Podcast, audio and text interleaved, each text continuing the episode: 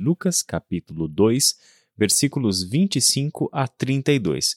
Havia em Jerusalém um homem chamado Simeão, que era justo e piedoso, e que esperava a consolação de Israel, e o Espírito Santo estava sobre ele. Fora-lhe revelado pelo Espírito Santo que ele não morreria antes de ver o Cristo do Senhor. Movido pelo Espírito, ele foi ao templo. Quando os pais trouxeram o menino Jesus para lhe fazerem o que requeria o costume da lei, Simeão o tomou nos braços e louvou a Deus, dizendo: Ó soberano, como prometeste, agora podes despedir em paz o teu servo, pois os meus olhos já viram a tua salvação, que preparaste à vista de todos os povos, luz para a revelação aos gentios e para a glória de Israel, teu povo. Uma das imagens mais antigas da arte cristã é a imagem do Cristo Pantocrator. Você pode procurar na internet depois da devocional para você não perder a atenção. Você pode fazer uma busca no Google aí por esta imagem, Cristo Pantocrator. Ele é considerado um dos ícones mais antigos da pessoa de Cristo e ele é interessante porque Pantocrator significa todo-poderoso, o onipotente, ou o que governa sobre tudo e sobre todos. E essa imagem é cheia de simbologias. Ele é retratado com a sua mão direita em posição de bênção e o seu polegar está voltado para si, ah, dois dos seus dedos estão numa posição vertical e os outros dobrados em sua direção, em direção à palma da sua mão, o que indica, ah, com as posições dos dedos, a sua natureza tanto humana quanto divina, mas também a sua participação como segunda pessoa da Trindade e aqui temos aí as, as, diversas simbologias do Cristo Pantocrator, mas que de todas as formas elas nos apresentam o Jesus em forma humana, como um de nós, como um homem. Nas diferentes representações ele aparece com ou um semblante mais severo, como de um juiz, ou um semblante mais doce, como de um pastor, enfim. Mas essas são as variações da imagem de Cristo, da iconografia cristã, e todas elas apresentam uma realidade bíblica. Jesus é aquele que reina e governa sobre tudo. Embora os textos bíblicos falem mais de todo-poderoso, de soberano para Deus, os diversos textos, principalmente das cartas paulinas, apontam esta soberania, este poder, este governo, este domínio como exercido por meio da pessoa de Jesus Cristo. Independente das questões da doutrina da Trindade que podem ser debatidas aqui, temos uma imagem muito antiga da fé cristã que reconhece Jesus como este soberano. O texto que nós lemos ah, hoje em Lucas capítulo 2 são as palavras de um idoso de Simeão.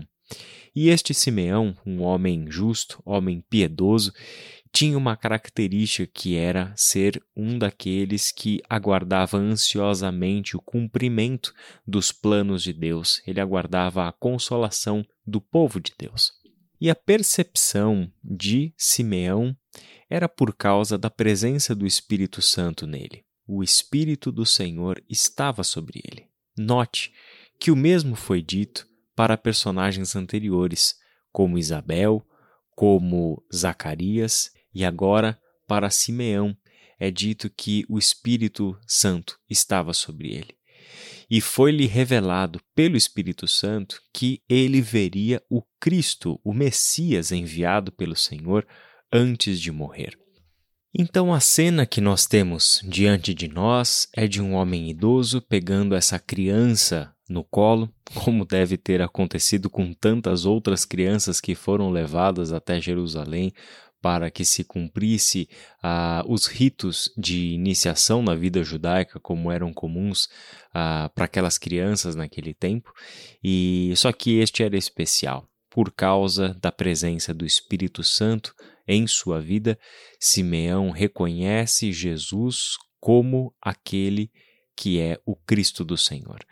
As palavras de Simeão, naquilo que ele diz ao Senhor poeticamente, é o seguinte: Ó soberano, como prometeste, agora podes despedir em paz teu servo, pois os meus olhos já viram a tua salvação, que preparaste à vista de todos os povos, luz para a revelação aos gentios e para a glória de Israel teu povo.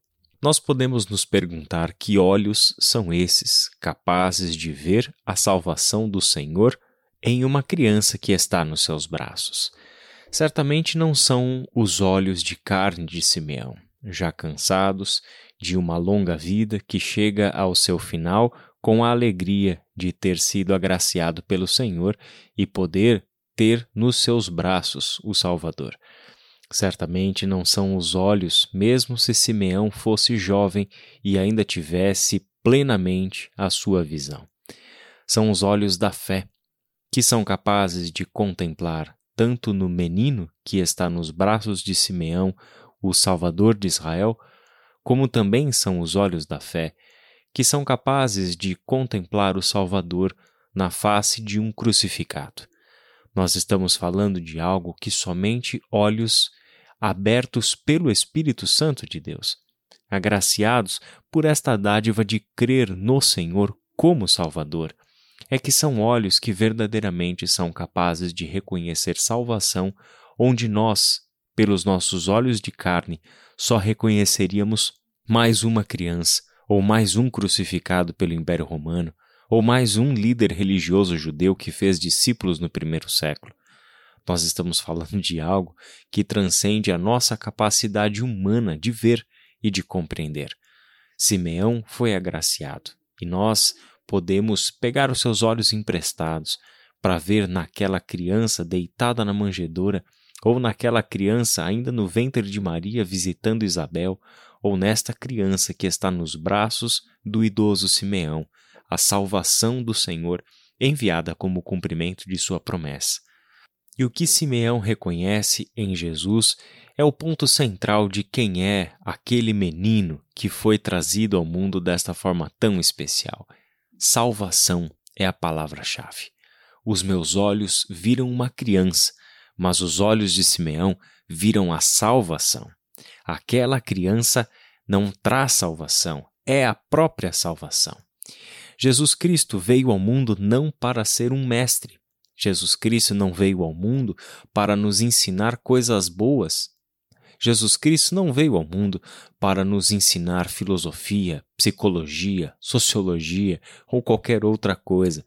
Jesus Cristo não é e nunca foi e nunca será um revolucionário do ponto de vista político. Ele não é um dos profetas. Nada disso. Todas essas coisas já foram ditas sobre Jesus e muita coisa pode até ter um fundo de verdade, mas Jesus Cristo, em primeiro lugar, de forma essencial, é salvação. Ao ser o Salvador enviado por Deus para que pudéssemos ser reconciliados, tirados do domínio das trevas e transportados para o reino do Filho amado de Deus, é nesta posição de Salvador é que ele se torna o nosso Mestre, se torna o nosso Senhor, justamente por ser o Salvador de Deus, é que ele pode nos ensinar a viver conforme a vontade do Pai. Jesus Cristo é Salvador, porque nós precisamos de salvação. Porque o que mais precisamos e jamais poderemos fazer por nós mesmos é salvação. Jesus Cristo é Salvador porque essa é a necessidade humana.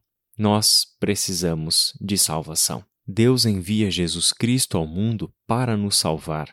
E a partir daí, a partir deste evento glorioso, milagroso, de ter enviado seu Filho para nos salvar, é que Deus agora está nos conduzindo à sua plenitude de vida.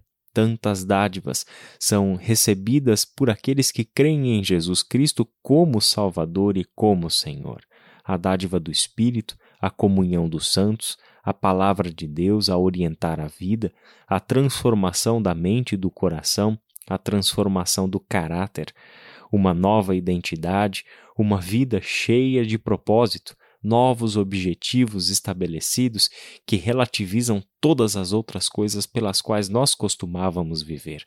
um novo e único Senhor para governar a nossa vida no lugar de todos os nossos ídolos forjados pela nossa cultura e adorados pelo nosso coração. São tantas e tantas bênçãos que podem e devem ser vividas por nós como povo de Deus, e todas elas são advindas de um único fato: Jesus Cristo nos salvou. Por isso, que este Natal seja uma lembrança e um compromisso de recordarmos que Jesus Cristo nos salvou e esta é a nossa nova vida, uma vida que nasceu da salvação que recebemos de Cristo Jesus. Que Deus te abençoe e até a próxima.